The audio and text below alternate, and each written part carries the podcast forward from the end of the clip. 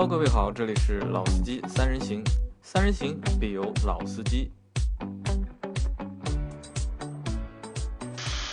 Hello，大家好，欢迎收听《老司机三人行》，我是杨磊。我是阿 Q，我是老倪，谢谢。啊，然后今天呢，这期节目呢，我们会和大家谈一谈轮胎。为什么会谈轮胎这件事情呢？我们上周有一集是说关于车辆的操控性的，然后我们谈了一些就是哪些因素会影响车辆的操控和操控到底是怎么一回事。然后有一位网友呢给我们就是回复了嘛，他说我们在说的那些过程当中呢漏了轮胎这件事情。其实呢，我们并没有把轮胎这件事情漏掉，因为轮胎呢比较复杂，你看它是一个轮胎，但其实里面的东西内容还蛮多的，所以呢，我们轮胎是准备像今天一样单独来说一集的。那其实我们这一集就会和大家来说一些就是关于轮胎的一些知识普及的内容，好吧？那 OK，老倪之前在我们最节目最早的时候，就是和我们普及过一期是机油的知识。那这一期轮胎的内容，那也会有老倪来给我们普及这个内容。那老倪，我先我先提几个问题啊，就是你你的东西可以慢慢说嘛，就然后我先提，我有几个问题我比较关心的，因为其实我也不太懂轮胎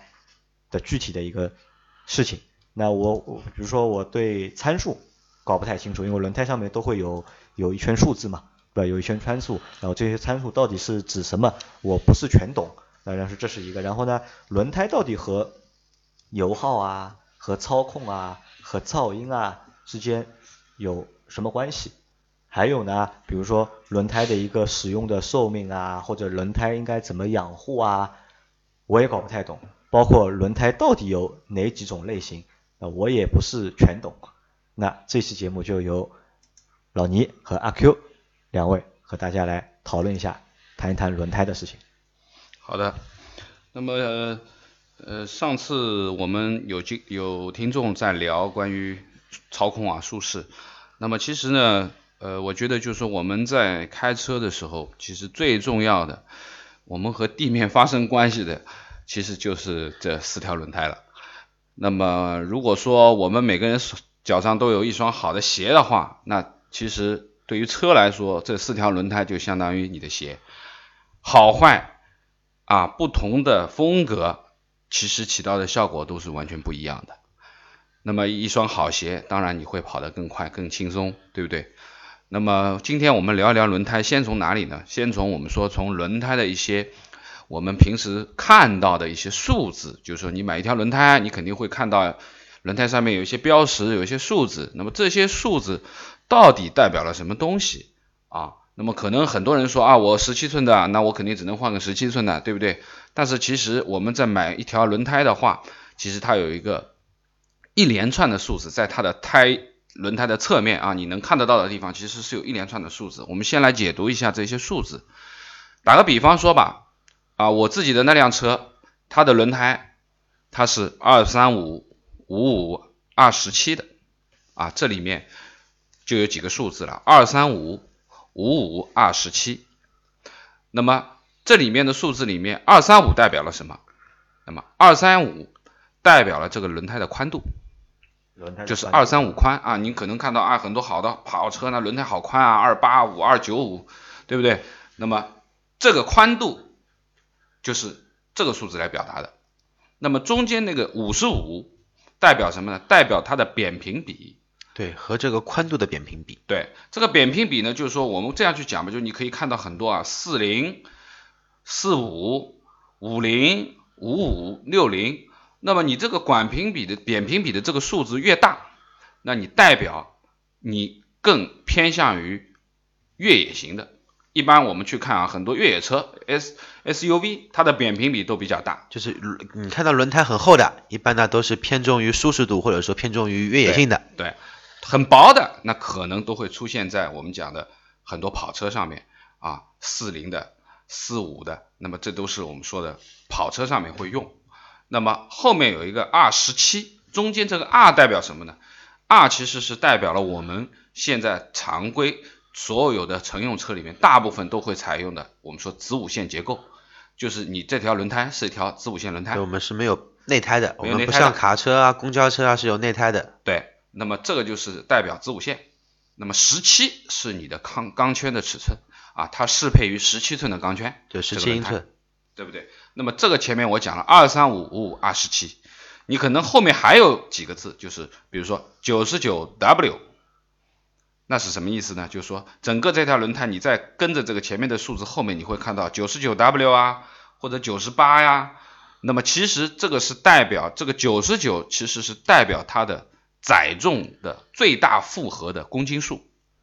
它是有一个表格去对应的，我们可以去百度去搜一下。那么九十九，我印象当中差不多是七百多公斤，应该是七百七十五公斤，就是它指一条轮胎的最大负荷的公斤数。因为你本身这个车有自重，对不对？然后你可能还要载载人载物，那么你四条轮胎的加起来的总总数就是你这辆车的最大载重数，包含你本身车体的啊。那么这个就是最大的这个数字。那么后面这个 W 其实代表的是什么呢？其实这个 W 代表的是车速。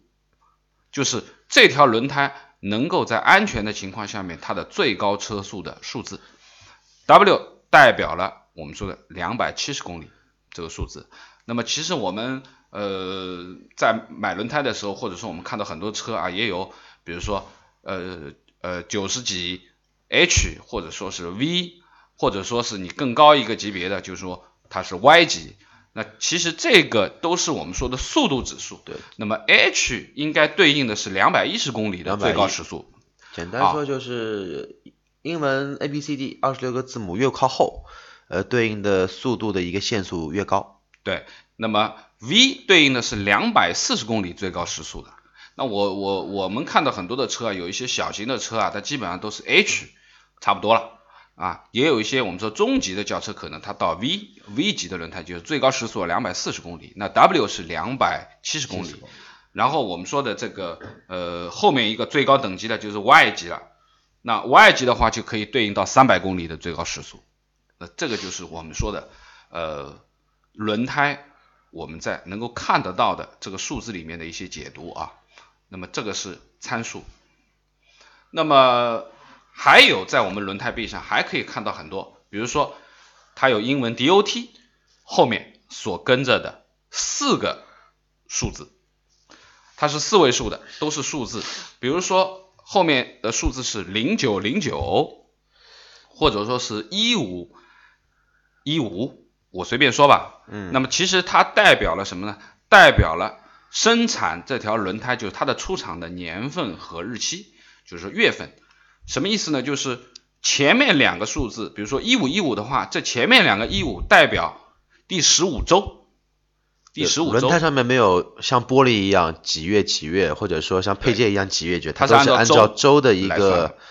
规律来。那么如果说后面也是一五的话，代表年，那也就是如果你看到了一个一五一五的这个数字，代表一五年第十五周出厂的这条轮胎。那么这个数字其实很重要啊，为什么？因为我们知道，就是说橡胶它都是有老化周期的。那我们希望买到的轮胎应该是越新鲜越好，出厂的时间越新越好。比如说我们现在已经是一七年啊三月份了，那我可能你当然不可能买得到一七年正好是三月份的轮胎，但是希望你能买到两月份的或者一月份的。那么可能比如说它是零四幺七。那么代表的就是一七年的第四周，那么差不多也就是一月底这个样子。那我问个问题啊，那如果我买到一条一五年的，我现在是一七年，我买到一条一五年的轮胎，会会不会有问题？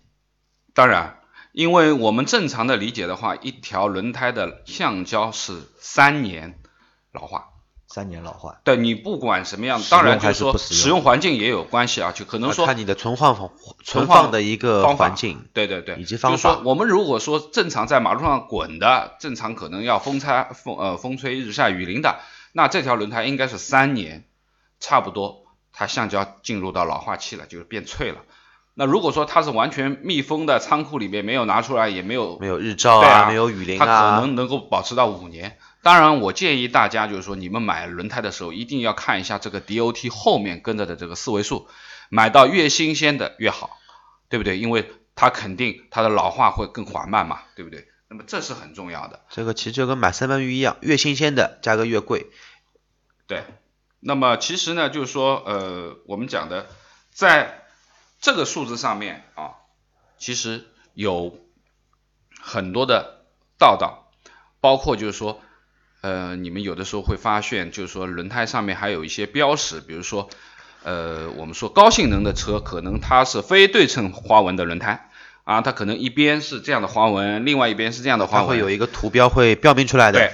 它会有一个 outside 的一个英文放在外面，就是代表这个是外侧，就是你轮胎这个是外侧啊，就是说你对着你的方向，它是有正反面的，你安装的时候不要搞错了，对不对？包括就是说有的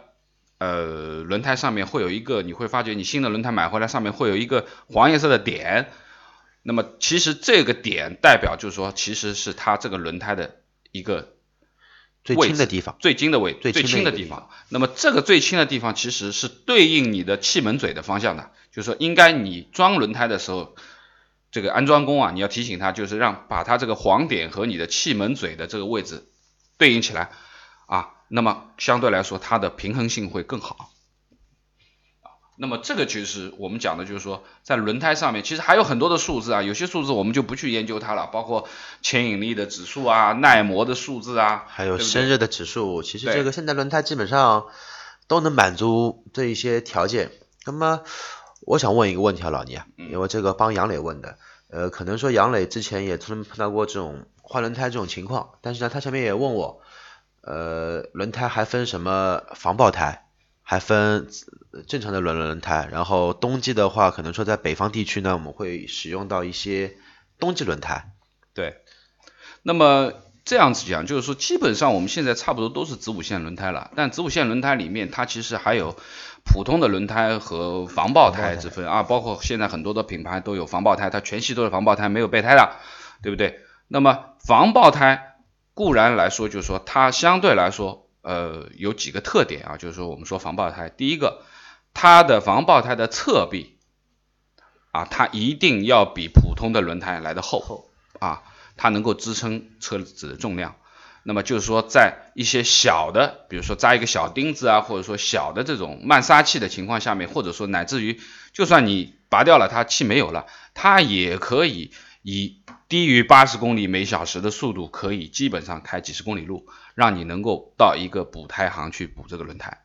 啊，我们说的这个防爆胎，并不是说你你你用上防爆胎就永远就是安全的，而是根据实际的情况，如果说是一个比较小的损伤，那你这个防爆胎是可以坚持一段时间的。但是如果说你的侧壁、胎壁已经划了个大口子，气都撒光了，那你这个防爆胎其实也是一样的，没有特别多的用处。那么另外一点呢，就是说我们说的防爆胎的使用上面，其实呃不是所有的车都能够换换换防爆胎的。比如说我自己的车，它本身它不是一个防爆胎的一个一个轮胎，你轮胎公里数到了以后，你更换轮胎的时候，你说哎呀我换一个防爆胎行不行？那么原则上讲起是不可以的，因为防爆胎本身它的呃设计就是说。这辆车用了防爆胎，其实它在悬挂也好啊，它在整个的载重啊，它的这个梁啊，它其实是做过一些精确的计算的，其实整个的一个标定都会不一样，会有些都不一样会不一样。啊，它不是适用于所有的汽车的，只能适用于它自己本身标配防爆胎的这个车型。那么另外讲的就是说呢，这个车的我们说的轮胎里面其实是包含了很多的种类了啊，那么包含我们说夏季胎、全季胎、雪地胎，包括啊什么半热熔型的啊、全热熔型的啊，包括冬季胎。那么其实这些其实就是轮胎的一些使用环境了。比如说我们西我们像南方地区的话，差不多一般就是用到夏季胎，基本上都是夏季胎。基本上现在中国卖的所有车，基本上都都是全季胎会比较多一些。呃，夏季胎也有，夏季胎胎也有，对。那么应该这样讲吧，就是说，呃，雪地胎或者冬季胎呢，其实我们说的就是比较适合于都是北方客户的一些它的环境的需求。对对对，就是你可能你东北啊这些地方，它可能本身的一到冬季以后，它的零下温度都会达到零度以下啊，十度、零下十度、二十度，甚至于三十度、四十度。那么它对于橡胶的这个成分就有一些区别了。对，而且我记得应该在欧美国家吧，它对它的一个气温有一个标准，低于多少度以下，你必须车辆上路要更换起码是冬季轮胎，冬季轮胎冬，季轮胎。对吧？因为我们讲的就是因为它的这个橡胶成分不同，所以说你要是开了一辆夏季胎的车跑到东北去的话，你会发觉，哎呀，你根本就站不住啊。好比你你根本就穿刹不住了一双乔丹在冰面上扣篮，对对对，那么所以说呢，这个就是我们基本的。那么另外呢，就是说有两个，比如说我们说的半热熔胎和全热熔胎。那么全热熔胎，顾名思义，基本上是用在我们说的赛车上面的啊。那么半热熔胎呢，现在其实也用在了一些好的跑车上面啊。我我记得原来，呃，我一个朋友开的一辆萨博的九五 Arrow，它就是一半热熔胎，那那个非常的费啊，基本上一一万公里一一万公里左右，差不多开了猛一点，一万公里左右就要换。哎就要换一换一个了，而且很贵啊。它那个轮胎当时的时候就两千多一个，两千多一个，一万公里换两千多，四个轮胎换一遍啊。那么呃，应该说呢，就是说我们平时用到的胎一般用不到半热熔和全热熔，可能只有超级的跑一车一些性能车，性能车会有半热熔的标准配置，但更多的话，可能说是一些我们说汽车的一些发烧友，改装的一些发烧友，可能说换车先换胎嘛。其实四条轮胎一换，你整辆车的操控其实是有一个本质的改观。哦，那你这里说到操控了嘛？那轮胎和操控之间有什么关系？这个关系其实是密不可分的，而且这两个关系是缺你不可，缺我也不可。呃，因为刚刚也有提到过轮胎的一个宽度跟它的一个呃，我们说扁平比，其实很明显，我们就可以看所有的轮胎，轮胎越厚的一些车型，它的倾向性更加于偏重于舒适性；轮胎越薄的一些轮胎，它更加偏重于它的一个运动性。那偏向运动性的轮胎才可能说会给你选择，比如说像半热熔以及全热熔。如果说偏向舒适性或者说越野性的轮胎，可能说会你更加选择的有一些冬季胎、一些雪地胎。也就是简单说，呃，一台好的性能车用一个全季轮胎或者说夏季轮胎的性能是低于用热熔胎系列的一个车的一个性能。可以那和这么来理解轮毂的大小会有关吗？就是尺寸有关吗？宽度和尺寸呃，肯定会有。当然，有一点是要澄清的一点，就是也是我们这个节目要跟大家说的一个道理，就是并不是说轮胎越大越好，越宽越好。轮胎的宽度以它的大小是根据你的车型来进行定位的。比如说，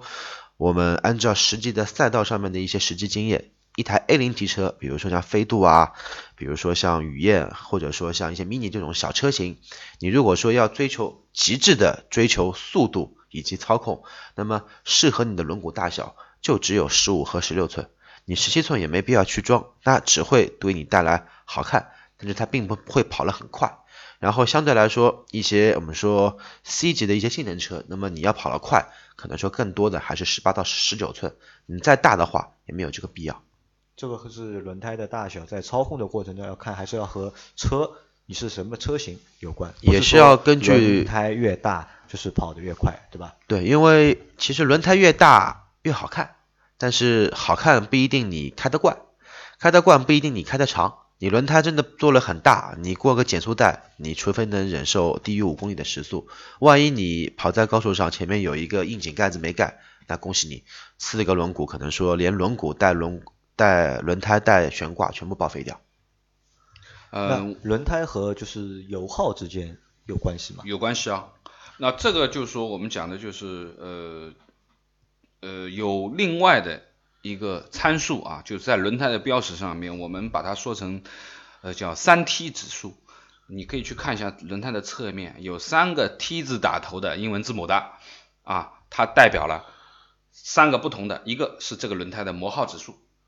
第二个代表了它的轮胎的我们讲的呃牵引力的指数，最后是它的生热指数。在美国说我们叫三 T 标准。那么第一个就是磨耗指数，它其实是一个数字啊，它是一个数字，差不多是啊一百六到五百多不等，它的数字啊，这个我跟大家就解释一下，就是说这个磨耗指数主要是分三个类型的。如果说你看一下这个轮胎的磨耗指数在一百六到三百之间的，那么其实它对应的是一条夏天的标准胎，我们说的夏天标准胎。那么一百六到两百之间的，只有这个数字很短啊，它是一个夏天的高性能型的轮胎。那么三百到五百四之间，就是你的磨耗指数是三百到五百四，因为我我我自己那辆车前轮和后轮的磨耗指数就不一样的啊，我我前轮现在用了贝耐力的蝎子，它的磨耗指数就比较高，两三百多的，三百多，三百多的。那么这个就是一个全天候轮胎，我们前面说的全季胎的这样的一个磨耗指数啊。那么可能你的磨耗指数越高，代表你这个轮胎越耐越耐用，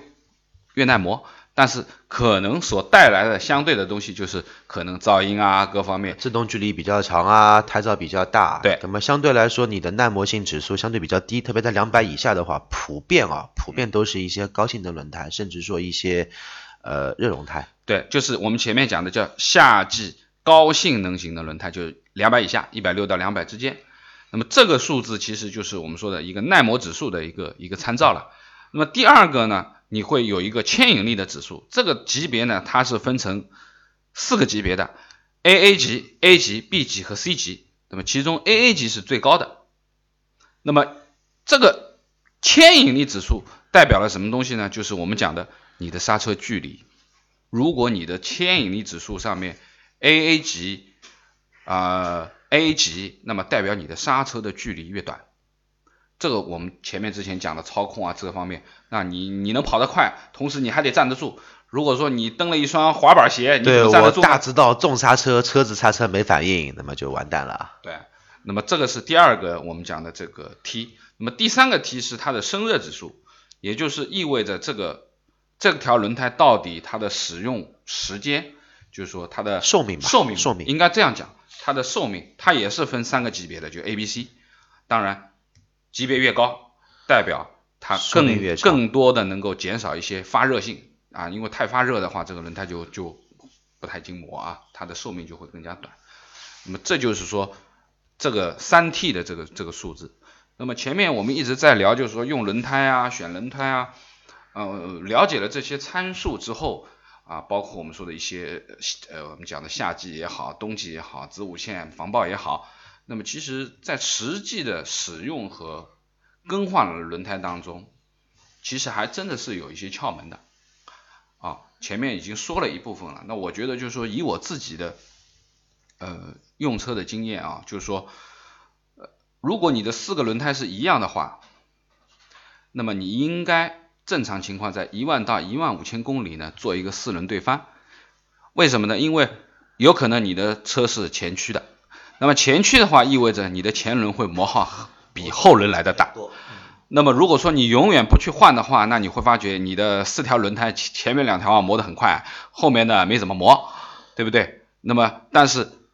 我前面一直说轮胎是有保质期的，它是有三年的一个使用日期，有可能你三年用下来，你的前轮根本用不到三年就要换了，但是你的后轮呢，可能你还还是很好用，用个五年也没问题，对不对？那么就是说你一一万到一万五千公里的时候，那么应该是做一个四角的对翻，那么保证你四条轮胎在一万五千公里翻一下，均匀的去磨。那么等你换轮胎的三年差不多换轮胎的时候，也基本上是四条轮胎一起换啊。那么有的人说，哎呀，我我我现在两条轮胎磨得很好，两条轮胎不行，是不是可以我先换两条？没问题，同轴上面的轮胎都可以换。你不要一个左是一个牌，对一个右边是一个又又是另外一个 M 牌，一个日本一个德国的，这个就不行了。这就不行。就是说，在一条轴上面，你可以前轮是一个品牌，一个花纹，后轮一个品牌，一个花纹，这都没有什么问题。但是尽量还是 四个同一个当然啊花瓣。，最好是最好是一个品牌，一个花纹，对不对？那么如果说你碰到一个特别的情况，你正好扎了一条轮胎，新车，你刚刚扎了一条轮胎，那怎么办呢？那你可能只能换咯，或者说扎了两条轮胎，那你可以考虑换咯。那么也就是说你在轮胎的使用上面啊，一段时间去对翻一下轮胎，其实是非常有作用的，对于我们日常的这个轮胎的使用这一块。那么另外就是说呢，呃，一定不要在轮胎上面去省钱。比如说我们说的正常已经到三年了啊，然后呢，你看看轮胎还磨得不错，或者说你根本就没怎么跑，那，轮胎还蛮好，你觉得可以不用换或怎么样？那我觉得没有必要，因为橡胶有老化的周期，一般三年都会去老化。我自己有一个案例，就是说我原厂的那个时候，呃，一一辆小车，它的那个轮胎是三年到了，我表面看上去一点问题都没有，很好的一条轮胎，因为我花纹也很好。但是偶尔的一次，我扎了轮胎以后，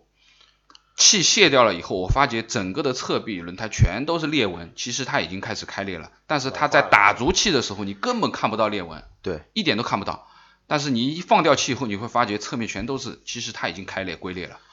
那么这是很危险的啊，因为一般只要侧面爆的话，那一定是爆胎，不是扎胎的问题，这个风险很高。那我觉得轮胎三年。正常情况下面，我们说公里数的话，可能六万到八万公里啊。如果你省的话，你可以开到八万公里；你不省的话，可能六万公里，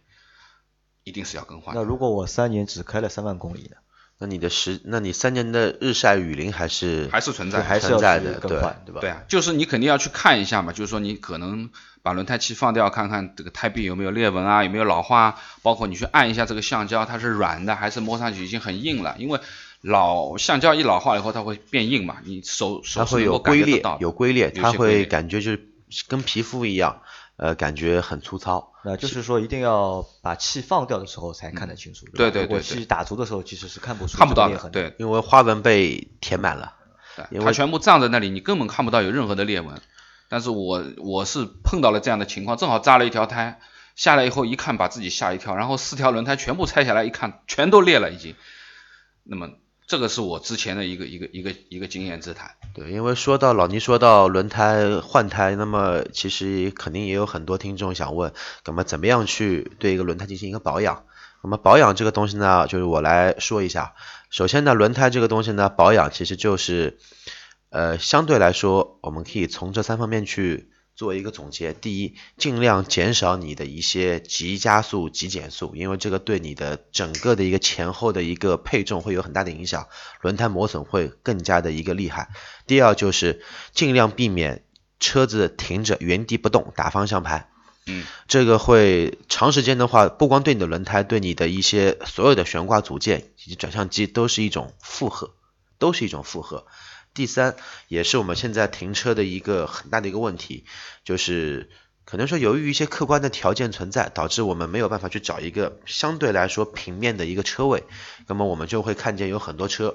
小区停车位比较难嘛，四个轮胎，两个轮胎在花坛上，两个轮胎在小区的路面上，长久以往，你的轮胎的一个就是说受力的点不一样，那么你的钢圈是以。其实是有一些变形的，那么长期以往，你的轮胎的寿命肯定是不及正常使用的一些轮胎，甚至说你的悬挂的一些橡胶件也都会加速老化。对，还有就是，呃，如果说您的车，我们听众的车长期不用，那么最好的办法呢是把这辆车用四块砖头顶起来。这个是对你的悬挂、对你的轮胎都是一个保护，特别特别是轮胎没有气的时候，长久以往的处在一个静止的状态，就放着不动，其实对你的轮胎的损耗是非常非常大的。因为所有的轮胎，不光不管是我们说缺机跑保用轮胎、防爆胎，还是正常的子午线轮胎，一旦说它没有呃气压的支撑，完全靠它胎壁来支撑的话，这个钢丝早点晚点会报废掉的。呃，另外我们说一下，就是。当你的轮胎磨到你的磨损线的时候啊，我们去看一下，就轮胎中间有的槽都是有有槽的，它里面其实你手摸的话，它是里面有一个指示线的啊，比普通的地方它要凸出来一点，就是我们在凹槽的这个位置，如果磨到这个线，就一定要更换来代表这个轮胎。那么另外一个就是说，我们平时会发觉你的轮胎有的时候因为你驾驶不当，或者说经常去过一些。呃，我们说上台阶啊，或怎么样去挤压它的话，有可能会造成胎壁的起泡，就是侧面起了一个大鼓包。那么这种大鼓包其实就代表这个里面的钢丝已经断了。那么这个是非常危险的，就是这种鼓包的情况。我昨天在路上就碰到一辆车，它在我的边上，就是一个大鼓包，是是辆沃尔沃前轮，而且是很大的一个鼓包。那么这种是一定要更换的，这个风险太大了。好，就是听两位说了那么多，其实说实话，我我还想帮你总结一下，我刚刚想想想说，我只听懂一半啊，我我说实话，我只听懂一半。但从这期节目当中呢，就是我得出几个结论啊，就是第一，老倪蛮懂轮胎的，小区呢，我总算找到他一个短板了，对吧？好像小区轮胎这件事情他懂得不是太多。没有没有，我刚刚想帮你总结一下，因为也有听众会这样来问，那么听你们说了半天，我没听懂，我怎么选轮胎？那么我呢就是说总结一下，这个根据我实际的经验以及爱车这么多年的一个小常识，如果说我们的听众你是一位热血青年，注重于操控的，注重于你的驾驶的一个感受的，那么你选择轮胎，我们看花纹，你可以选大块的花纹。和以及单导的轮胎，因为普遍的这一种系列的轮胎，它的抓地力是非常好，当然它的胎噪也是非常吓人的。像我以前有用过东阳的比亚迪，嗯甚至于说有用过固特异的 F 1甚至于有用过 R 一幺幺这种轮胎，这个胎噪绝对是吓死你全家。然后如果说那么像老倪这一种，我们说成功人士，我更加注重于轮胎的一个静音性以及我的一个湿地的距离，那你可以选择一些相对来说左右非对称花纹的一些比较花纹比较密集，然后可能说一边是比较密，排水性一边是排水的一个一个导槽。那么这种轮胎它相对来说，呃，比较能兼顾第一湿地的抓地力以及干地的抓地力，以及最关键的胎噪会比较小。像比较典型的，像米其林的 LC 的一个系列，以及它的 3ST 的系列，都是普遍的这种系列的一个对称的花纹。那么还有一种客户，也是听众啦，那么可能说我要一个轮胎耐用一点、耐开一点、耐磨一点，我别的不考虑，我这个是商用商用车，那么我就建议你就选择一些相对来说国产品牌，三角、双前以及佳通这一些回力，然后呢，你可以直接跑到轮胎店跟他说我是出我是营运车，他们会帮你换耐磨系数最高的，达到六百的一个耐磨系数。那么这种轮胎呢，你就要注意一点了，跟车别跟得太近，这也是很多出租车司机吃的苦头。我同样用好轮胎跟用这种轮胎的刹车距离，不夸张的说，可以差到了超过十米。嗯，好了，我总结了一下，你觉得我还是有点拉缸吧，杨磊？啊，还可以吧。好，那我估计啊，这期节目听好，这我们放了之后啊，阿鹏和呃小潘，他们听到之后肯定会，要回来再来哎，对，谈一遍。肯定有意见，对吧？我估计他们肯定会和我说要再做一期关于轮胎的节目。那我们可能下次我们再讨论，嗯，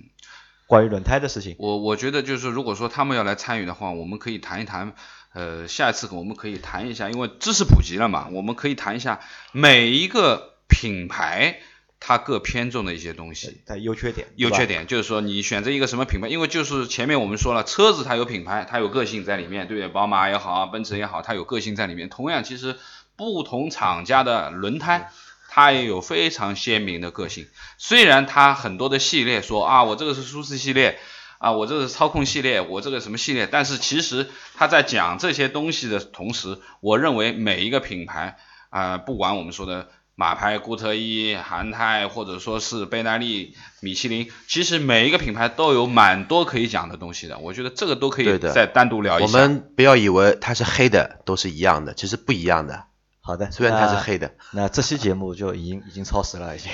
那先到这里，然后我再做个小广告啊，就是因为我们现在已经开通了我们栏目的一个微信的公众账号，大家可以在微信的公众账号里面去搜索“老司机三人行”，就是你们也可以就是通过微信的公众账号和我们交流嘛，也可以和我们聊天。然后我在里面我们会有一个我们微信群的二维码，然后大家如果对我们节目感兴趣的话，可以扫描这个二维码加入我们的群。我啊，呃，老倪啊，阿 Q 啊，阿鹏啊，小潘啊，全部会在里面哎。我们都还在这个有我们的美女水水。哎、都在我们都在这个群里面。然后你们如果有什么东西想和我们说的，或者和想和我们讨论的，可以加到我们这个群里面来，说不定哪天你就是这边的主持。好吧？好，那这期节目就先到这里了，大家谢谢再见，谢谢，嗯再见。拜拜。